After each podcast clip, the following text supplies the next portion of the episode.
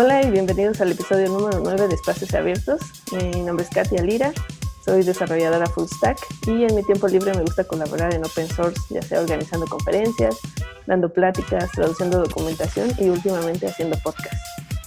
El invitado de hoy es Carlos Hitmar, es desarrollador de software, GitHub Campus Expert y Visual Thinker.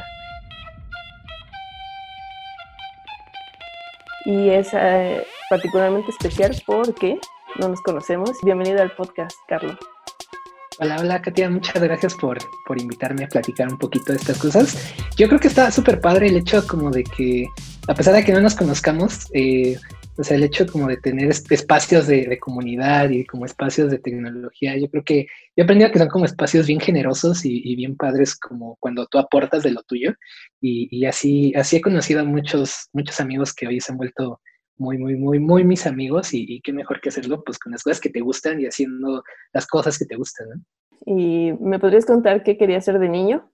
¿Qué quería hacer de niño? Siempre tuve como problemas con, con poder elegir algo que me gustara, porque a mí siempre me, me, gustaban muchas cosas, o sea, me gustaba mucho, o sea, yo era de los niños que chiquitos, este, de repente, pues hacían pastelitos de tierra jugaba con las hierbas y luego jugaba con mis perros, y luego jugaba con muñecos y luego jugaba este, a dibujar Pokémon y siempre, era, siempre fui muy hiperactivo y tuve, tuve ciertos problemas eh, eh, con eso porque cuando es un niño muy, muy, muy activo necesita hacer muchas cosas y si no, este, pues se convierte en algo que a veces a lo mejor socialmente podría verse como desastroso. Entonces siempre tuve problemas para, para poder este, elegir qué, qué, me gustaba o qué quería hacer. O sea, yo quería ser desde chofer porque me gustaban este, las monedas, cositas así, este, que, eran muy de niño, ¿no?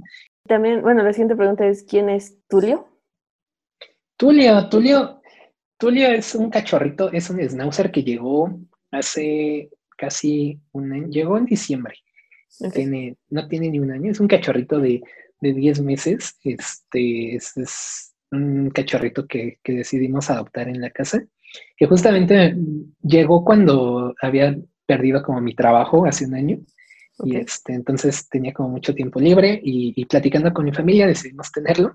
Y, fue una cosa muy bonita porque ya tenía mucho tiempo que no teníamos una mascota en, la casa, que no teníamos una mascota que estuviera así todo el tiempo con nosotros. Y, se ha vuelto como, eh, más allá de una compañía, eh, se ha vuelto como una, parte muy importante de la estabilidad emocional mía y de mi familia. Como que ha despertado cosas muy, muy amorosas y muy tiernas, no nada más en mí, sino en mi familia completa y, ha sido como esa parte de, de, ser el acompañante de, todos. Y está, está padre porque de repente en las noches me gusta mucho programar y es cuando aprovecho y, de repente pues tú ya está ahí acompañándome al lado mío o cuando dibujo está ahí al lado mío. Entonces es, mi acompañante y me gusta mucho compartirlo en, todo lo que hago. Este, y, al final del día, eh, o sea, yo puedo tener un, muy buen día y el día que yo llegue después de ese día a mi casa, le vas a recibir con mucho cariño y mucho amor, con una amorosa. Y yo sé que el día que me vaya muy mal, el día que haga algo que la riegue o algo así, pues va a llegar con el mismo cariño y con el mismo este, amor que me tiene. Y sé que también, también tiene esos momentos como de ser muy apático. Y, y, sé que hay momentos donde no me pela y yo estoy así como de, oye, abrázame mi perrito y vente para acá y así. Y sé que no me va a pelar. entonces es como, es como, es, es, es bastante curioso porque creo que un poquito más profundo, este, pues es un tema como de, aprender a, ser muy desinteresado porque, o sea, no me importa que él no me quiera, no me importa que sea muy apático, no me importa que el estado de él, este, yo lo quiero igual todos los días. Ok. Eh, y bueno, eh, tengo como una pregunta que me gusta hacerle a todo el mundo porque, y en especial a las personas como tú que, no tengo el, el placer de tener como una relación anterior a esta. Entonces, ¿qué yo ahorita no tengo contexto de ti más que lo que he visto en, Twitter, pero si, si, quisieras dejarme con una sola palabra para describirte, ¿cuál, cuál usarías? Una sola palabra. Sí. Curioso. ¿Curioso? Curioso, sí. Me gusta. A veces más de lo que debería. muy bien. El tema que, que vamos a, a tener en este espacio abierto tiene que ver con con dibujando para aprender o hacer como este eh, todo este pensamiento visual, que es algo que he visto como muy presente en tu, en tu Twitter y que es por lo que te conocí. Eh, entonces vamos a empezar así como desde cero. ¿Qué, ¿Qué, es el pensamiento visual? Como tal, el pensamiento visual, una de las cosas que me ha tocado hacer pues, es buscar eh, información sobre eso. Y me he encontrado con que, o sea, si tú vas y lo googleas, vas a encontrar muchas definiciones que son similares, pero, pero un poquito diferentes. O sea, no hay como tal eh, una definición concreta de lo que es. Y yo lo que he visto con mis colegas que hacen también este tipo de cosas es que se inventan de repente como sus propias definiciones. El término viene de por ahí más o menos como de los 70 por un psicólogo alemán berlinés que se llamó Rudolf Arheim era un psicólogo de, este, de Gestalt, que él hablaba justamente que el pensamiento visual era una forma de interpretar lo que nos pasaba alrededor. Y él hablaba, hacía una crítica muy profunda a que vivíamos en una sociedad en la que estábamos atiborrados del lenguaje escrito. Y él decía, bueno, es que sí está bien, el lenguaje escrito nos sirve para comunicarnos y nos sirve, es algo muy práctico y muy universal, pero le damos mucho valor a eso y eso hace que perdamos el foco, hace que nos centremos tanto que cerramos la, perspectiva de que la comunicación tiene que ser en ese sentido, que de repente perdemos todas las demás capacidades que tenemos a través de los sentidos. Entonces, él, definía que el pensamiento visual era justamente esta forma de comunicar, este, de, tanto de transmitir como recibir información por medio de otros sentidos más allá que del lenguaje escrito como personas, seres humanos, siempre estamos como, como haciendo cosas que, son conscientes, pero también inconscientes, ¿no? Y, yo creo que con el pensamiento visual de repente podemos empezar a trabajar la forma en que nosotros estamos interactuando con lo que nos rodea. Creo que ahí es donde está el punto medular del pensamiento visual. Y aterrizado a nivel de las personas, yo creo que el pensamiento visual es eso que te hace a ti usar todo lo que tienes a tu alrededor para, para conectarte con las personas que estén a tu alrededor y a partir de ahí empezar a generar cosas, empezar a generar conocimiento, aprendizaje, relaciones de trabajo, pero también relaciones afectivas, relaciones familiares, relaciones de pareja. Creo que, creo que hacia allá va y, me gusta eh, verlo así porque me parece que es eh, algo muy ambicioso, pero que también es algo que si se trabaja bien es muy poderoso. Ok, y dirías que, que lo que tiene una persona que es visual thinker es como que, trae el chip distinto o, es que, que su enfoque para aprender o para interactuar con el mundo es distinto? Me parece que es un poquito de las dos en el sentido de que cada persona tiene como ciertas, cada persona tiene su mundo de responsabilidades, de cosas que, que hacer y me parece que en la medida que esa persona se apropia del término, este, es como, como lo va aplicando, ¿no? Yo creo que también depende mucho la, el lugar de donde lo aprende. Entonces, eh, con las personas con las que yo he tenido la fortuna de, poder compartirles algo de lo que hago, siempre trato como de, de, poder hacer que ellos tengan los elementos para que puedan hacer como ese juicio de valor y decir, ah, bueno, creo que esto me sirve para mi contexto inmediato y esto a lo mejor sí me sirve, pero me serviría un poquito más adelante. Eh, y ahora vamos a hablar de cómo llegaste a esto. Eh, lo que en la introducción dije que eres programador, haces software. Y entonces, ¿cómo llegaste a, trabajar así como visual thinker? Esa parte me gusta mucho hablarla. Me emociona mucho siempre hablar de eso, por cómo fue, porque me acuerdo que eh, más o menos hubo un punto en mi vida. Yo estudié en el Poli, estudié en Pixar Ingeniería Informática. Y yo también. ¿En Pixar? ¿A poco? ¿Ingeniería? ¿Cómo crees? Vale, qué padre. Este, bueno, pues hubo, hubo un momento donde yo me sentí que, así como de, híjole, yo veo que como que siento que esta escuela como que vive en un autoengaño, o sea, como que vive, como que no está aterrizada y le hace falta algo de realidad porque no me hace sentido lo que me dicen mis maestros ni lo que veo con mis compañeros y, y me, y ya estoy por salir y, y me da como que ese, no sé, como que esa, ese, este, está ese grillo por ahí diciéndome que, algo, que, necesito conocer la realidad de allá afuera para prepararme más. Entonces, en, ese, en esa curiosidad, pues de repente me metí a ver y descubrí que había una plataforma que se llamaba Meetups y que había comunidades que daban charlas y que daban talleres gratuitos, abiertos y que cualquiera podía ir. Entonces ahí conocí una comunidad que se llama Agiles México y empecé a ir a sus meetups que eran de, que, para ver Scrum, para ver Kanban, cositas así. Y hubo un meetup que hicieron de facilitación gráfica por Fernando Pérez Guajardo, que, que fue la persona que dio ese taller. Y, y, me acuerdo que cuando, cuando Fer nos mostró como todo lo que era la facilitación gráfica y todo lo que había detrás de eso y el trasfondo y, la parte práctica, yo lo vi, yo dije, eh, o sea, esto se parece mucho como a lo que, a lo que más o menos intento hacer en mi día a día, en mis apuntes y así, pero, pero más padre porque está más aterrizado y puedes hacer más cosas. Y entonces a partir de ahí como que se me metió esa espinita de probarlo.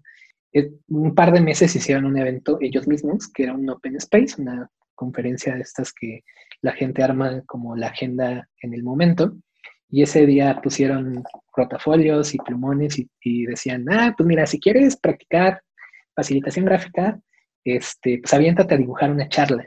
Y me acuerdo que esa vez fue, fue la primera charla que me aventé y, me dio mucho miedo porque yo estaba así como este, al lado de la persona que estaba hablando y toda la gente viéndome, y yo estaba un poquito temeroso de, de, hacerlo, pero, pero pues vaya, yo también pensaba que ese tipo de, de eventos que eran este, muy abiertos y muy generosos, era, era el momento donde podía aventarme a hacer algo así. Y, y, y, ahorita que lo veo así con el tiempo, digo, qué bueno que me aventé a hacerlo, a pesar de que tenía mucho miedo, porque, porque pues así es como uno se quita esas ideas, ¿no? Haciendo las cosas. Y, así fue como aprendí, aprendí mucho en las comunidades. Y por decir el diagrama que tienes ahí en tu, este, es el tweet que está hasta arriba del keynote del GitHub Universe, ¿Eso lo hiciste al momento o como cuánto tiempo te tomó hacerlo? Sí, pues dentro de Visual Thinking como tal, hay como varias eh, técnicas que, que, aplicar ahí y una de ellas es la parte de los registros gráficos. Entonces, esto eh, básicamente es el hecho de una persona que está en un evento que puede ser una charla o hasta puede ser una junta y esta persona es justamente la que hace una labor muy similar a la que haría un traductor, que es igual en, el sitio, en el mismo momento en lo que sucede, pero además incluyendo la variable de hacer esa traducción a un lenguaje visual.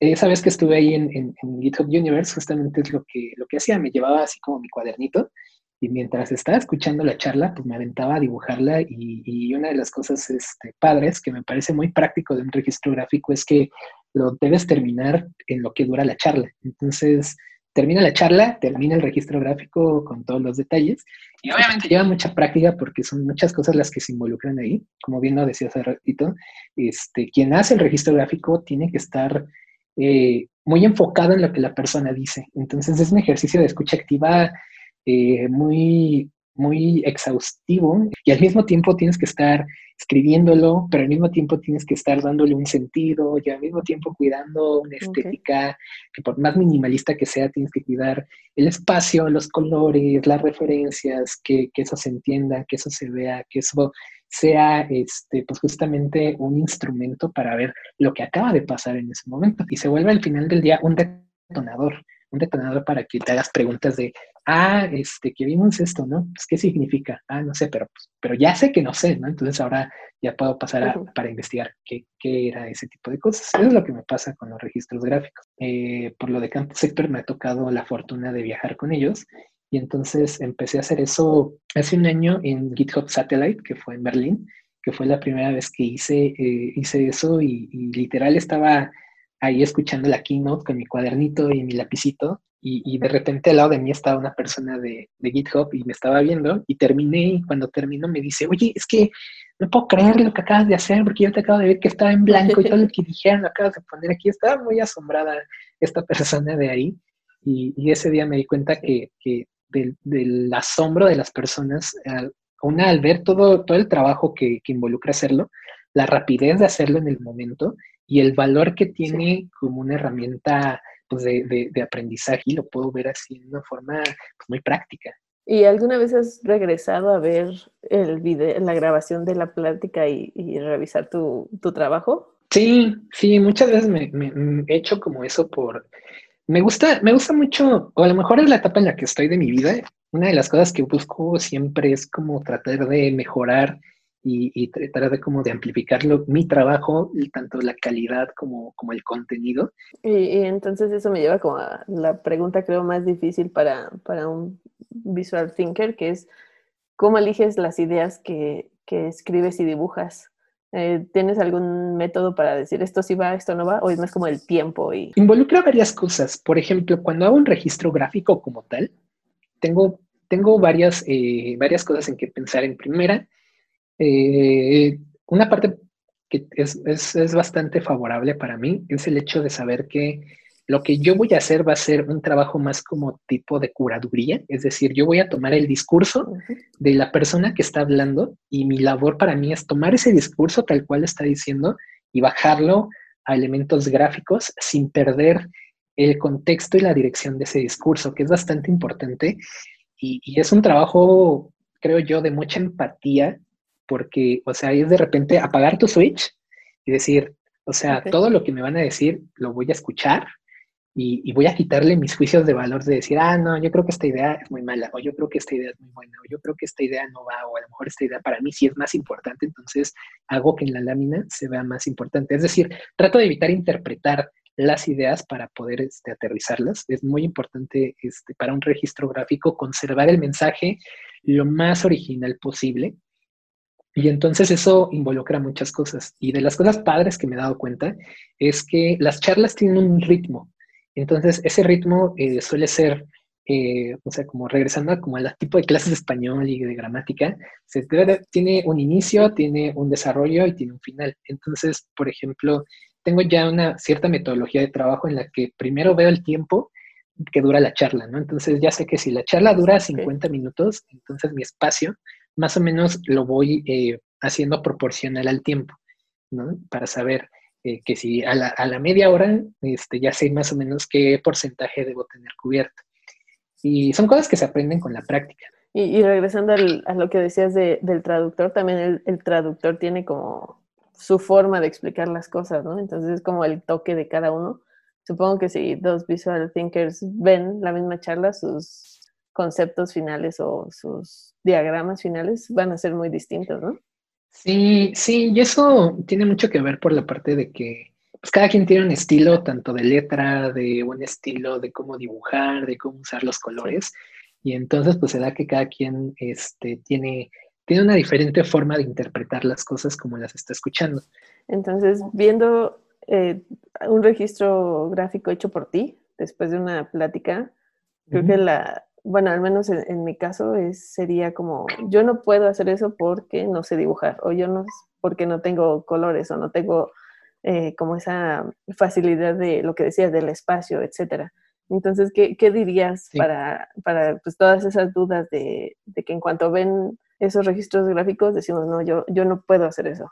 Yo creo que siempre, me gusta mucho explicar cuando, cuando me toca dar taller o curso, que hay dos niveles de, de de trabajo en Visual Thinking, o al menos que yo he podido ver en lo inmediato. El primer nivel es el nivel en el que dibujas para ti. Pues si no puedes dibujar para ti, muchísimo menos podrás dibujar para otras personas.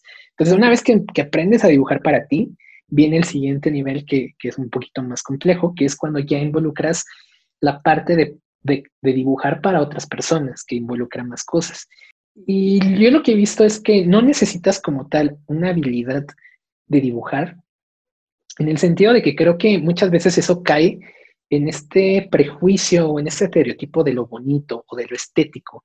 Entonces, yo creo que, tiene que, ver más con la habilidad figurativa que, tú puedas entender en tu cabeza, en tu contexto, en tu mente, en tus pensamientos, un graficado de trazo que tú hagas con tu mano, no así sean puros garabatos, este, pero que eso te haga a ti entenderlo. Eso para mí es, a nivel de aprendizaje, es una cosa súper poderosa creo yo que lo más importante es el proceso de descubrimiento que haces para llegar a la lámina. Para mí eso es lo más importante, no en sí la lámina como tal. Eh, bueno, y, me podrías hablar, eh, vi en tu bio de Twitter que eres parte del International Forum of Visual Practitioners. Eh, ¿Me podrías hablar de qué es y, cómo llegaste a ser miembro de, de esa organización? Sí, es una comunidad, la, es me parece que es la única comunidad formal de visual practitioners que hay en el mundo. La verdad es que el término también es muy nuevo y la gente que se dedica a esto son muy poquitas personas. Entonces, em, de repente empecé como a meterme a grupos de Facebook de facilitación gráfica, de visual thinking.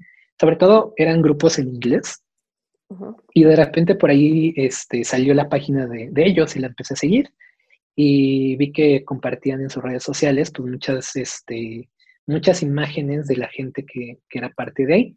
Para mi sorpresa descubrí que este foro está mayormente en Estados Unidos y para ser miembro de ahí necesitas pagar una cuota que está en dólares anual para volverte miembro y tienen como su red de, de, comunidad y tienen una conferencia anual y tienen como este webinars donde ellos se dan trainings y es como una comunidad, pero pues tienes que, que dar un cierto pago anual para volverte parte de ellos. Y, yo decía, híjole, o sea, está muy padre y me gustaría, me gustaría formar parte, pero la verdad es que ese pago para alguien de Latinoamérica, para alguien de México, es imposible. Y ellos tienen una conferencia anual que por lo regular hacen como en junio, julio. Y, por ejemplo, la conferencia de este año era en San Francisco. Entonces, este, de por sí San Francisco es una ciudad cara. Y, no, hombre, o sea, el, costo del boleto para ir a esta conferencia era cerca de 3 mil dólares. Será una cosa totalmente imposible para mí estar ahí.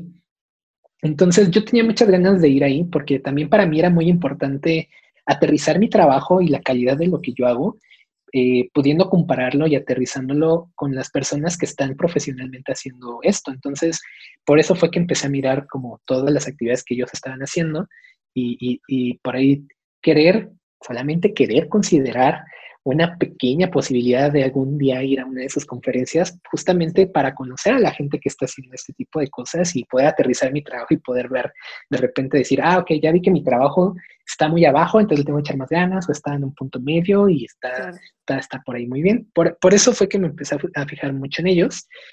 Pero pues ya viendo los precios, lo terminé descartando y dije, pues los voy a ver nomás así, dándole like a sus posts de Facebook y de Instagram, porque pues está, está, está muy cañón poder ir con ellos.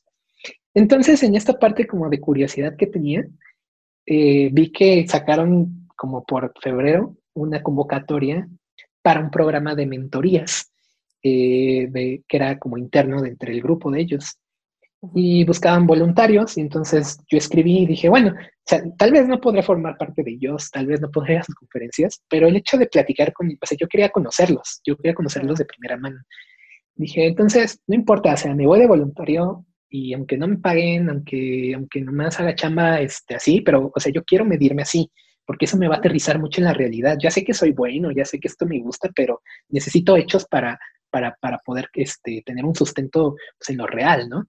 Entonces me metí, me aceptaron, solamente creo que dos personas este, nos metimos de voluntarios y empezamos a platicar. Era un programa de, mentorías justamente entre gente que tenía poca, poco expertise, poca experiencia haciendo visual thinking y gente de mayor experiencia que eran miembros, justamente como para hacer esta parte de detonar esas interacciones entre la gente y que cuando llegara eventos como lo de la conferencia, pues llegara toda la gente ya conociéndose y que fuera algo más padre, ¿no?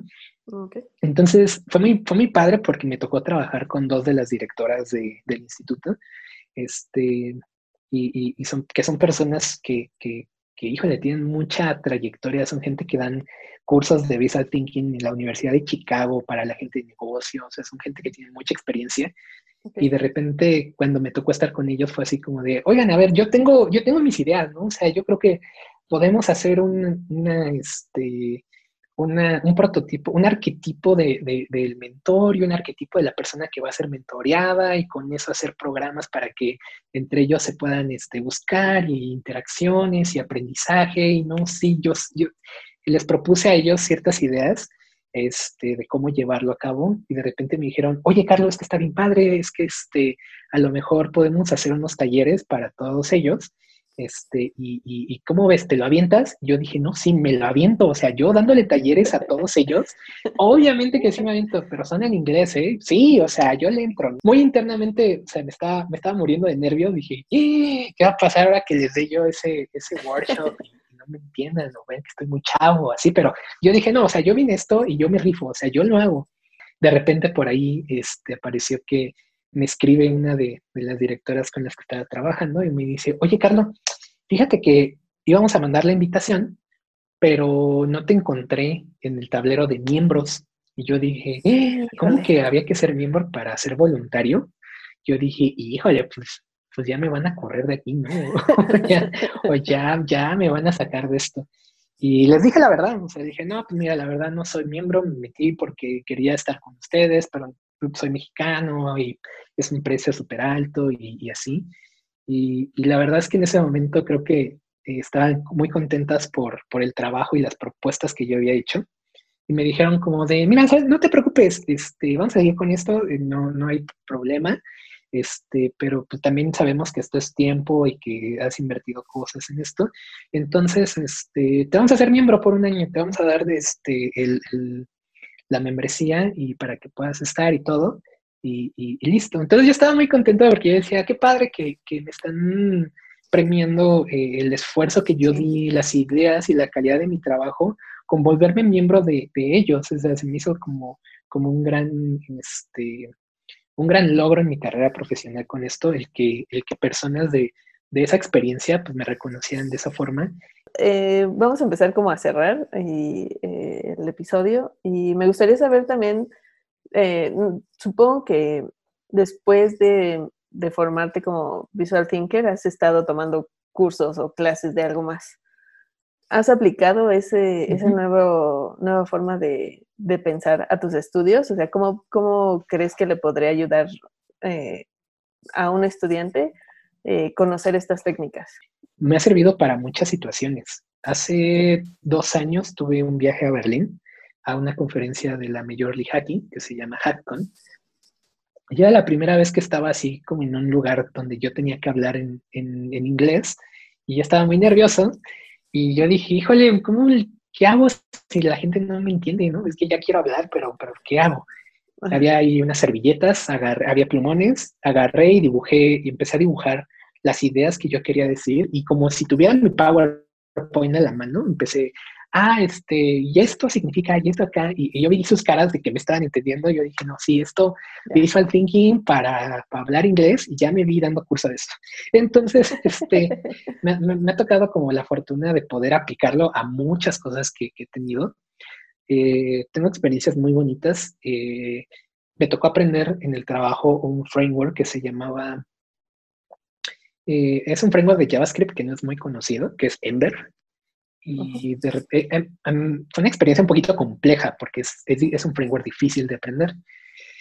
Entonces, pues ya una vez que, que, pasó todo, que pasó el proyecto, que ya había aprendido todo eso, me puse a hacer unos blog posts y yo dije, ah, ok, pues voy a dibujar todo, todos los conceptos de Ember que uno tiene que aprender pues, para entenderlo. Y hice mi blog post y por ahí hubo alguien que me, me, escribió en el blog post y me dijo, oye, es que vi este trabajo y me parece muy interesante y me gustaría platicar contigo de tu perspectiva porque, porque me hace sentido, ¿no? De que dices que está difícil y que tienes que recorrer todo este que dibujaste y está bastante interesante. Resultó que esa persona era del equipo de aprendizaje de la gente que hace Ember, los contribuidores open source.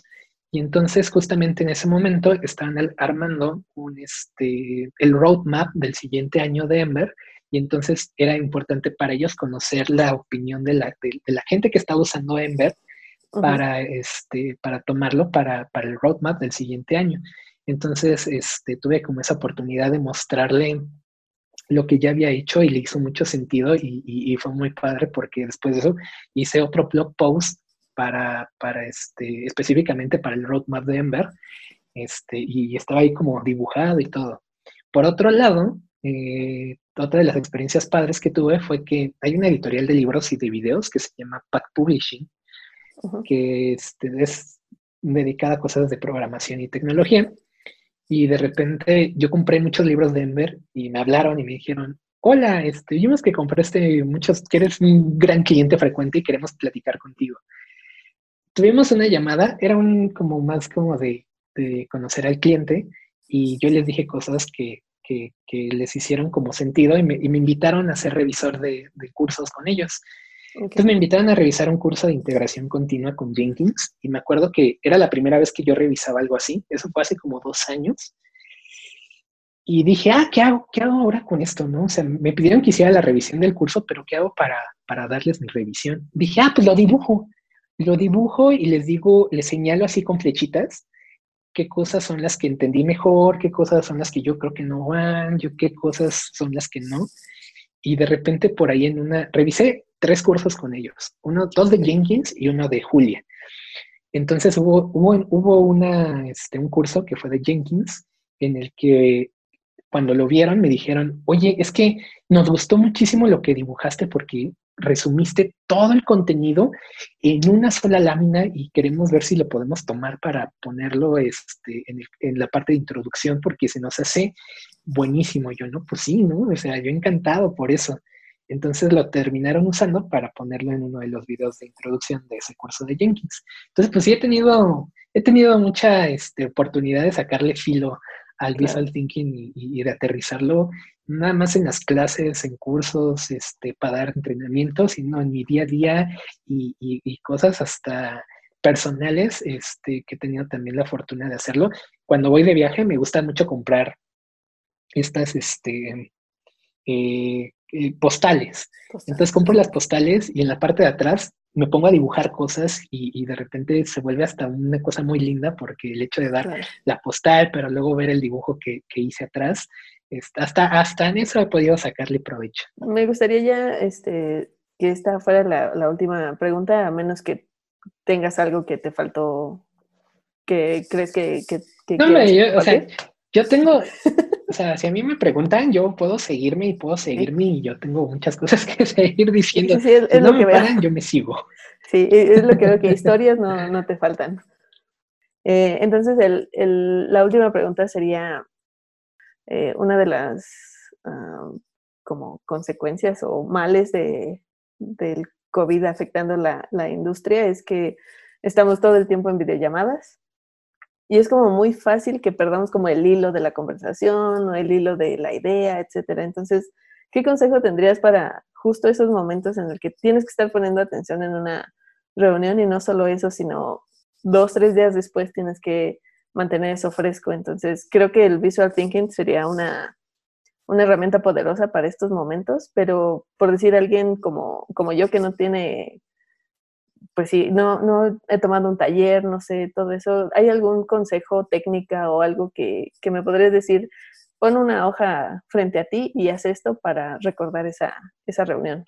Sí, a través de, Visual Partnership, que ha sido eh, mi proyecto en el que comparto todo esto, eh, una, de las partes que, que, más me han pedido justamente ha sido trabajar como esta parte de las reuniones remotas. Y yo lo conecto o lo, lo lo relaciono mucho a hacer un registro gráfico y yo creo que una de las cosas que, más hacen falta y que ayudarían muchísimo, no solamente en las juntas, sino en general en el momento en el que vivimos y, en este contexto y en todo lo que se va como sumando, yo creo que ah, tener habilidades que te hagan a ti ser más empático son lo que, lo que hoy nos serviría mucho a todos en general. Y el ejercicio de la escucha activa es un ejercicio que es muy profundo en el sentido de lo que decía hace ratito, como de de repente apagarte el switch, solamente estar escuchando lo que la gente dice, eso es una cosa que, que, es una habilidad que se necesita, que es como un músculo que uno necesita pues ir como, como trabajando, ¿no?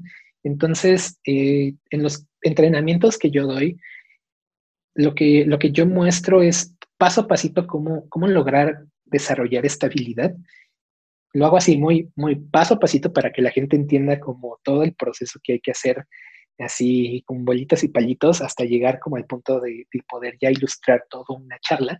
Pero, por ejemplo, yo recomiendo, yo recomiendo mucho este sistema porque a mí me parece que empieza muy simple y, y se entiende hacia dónde va. Y lo que yo recomiendo mucho es el hecho de, bueno, que, ok, tú quieres este, concentrarte en lo que una charla, en lo que una plática o lo que una junta está pasando, empieza desde lo básico, ¿no? Es decir, haz un listado con letra de molde de todas las ideas que vas escuchando, todo, todo, todo, todo, todo, todo, todo, ¿no? Si alguien dice un chiste, anota ese chiste, no importa, quítate primero ese juicio de valor de decir, esto es importante o este no es importante. Porque eh, se trata primero de aprender a escuchar todo lo que te están diciendo, ¿no? De poder desarrollar ese sentido de poder tomar todos los mensajes que están viniendo de, de, alguien, ¿no? Puede ser de una plática o de una junta en general. Una vez que tengas eso, lo que, lo que a mí me gusta conducir en mis talleres es, ok, ya tenemos ese listado de cosas, ahora hay que limpiar esas ideas y quitarle las ideas que no son relevantes, ¿no? Y entonces, de ese listado, yo digo, ah, pues mira, quita todos, este, todas las ideas que no son importantes y quédate con las que a ti te parece que son las que son más relevantes. Una vez que tienes ese listado de ideas que ya son relevantes, el siguiente paso es toma las ideas, toma los conceptos clave de esas ideas extráelas como en un diccionario, como en un listado aparte, y ahora dibújalas, ¿no? Ahora dibuja cada palabra. Este, no sé si por ahí se mencionó, si es una junta de requerimientos, seguramente habrá muchas palabras clave específicas de ese punto. Ponles, ponles este nombre y apellido, y es decir, ponles un icono y, y, una representación gráfica a eso.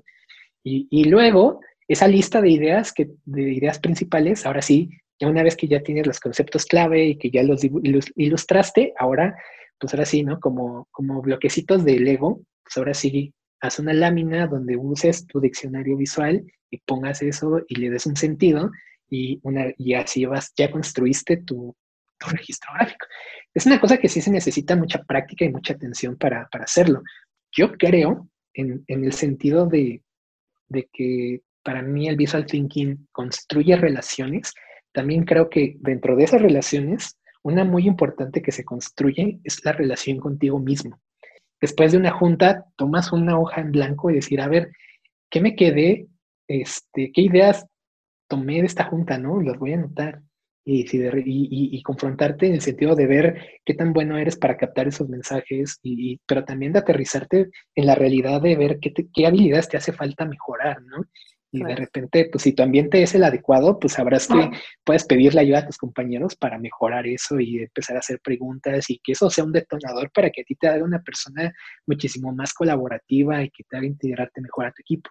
Yo por eso decía que el visual thinking era para, construir relaciones, porque yo creo que llega un punto en el que te confrontas tus ideas, en el que ves lo que tienes aquí en, en tu pensamiento y todas esas ideas que a veces parecen mucho, verlas aterrizadas en el papel y verlas así cara a cara, eso me parece bastante rompedor y me parece bastante este, padre en el sentido de que es como verte en el espejo, pero, pero verte de una forma realista y que no tiene nada de malo verte así y que al contrario, ¿no? Que eso te da pie para que en la realidad de lo real puedas verte tal cual y a partir de ahí pues tengas más oportunidad de crecer y de trabajar en ti me parece que, hacia eso va. Bueno, a mí me gusta mucho compartir eso en, mis talleres y en las pláticas que doy y, en los entrenamientos me gusta mostrarle a la gente que, ahí es donde, donde me parece que el visual thinking tiene mucha posibilidad de, actuar y de crecer.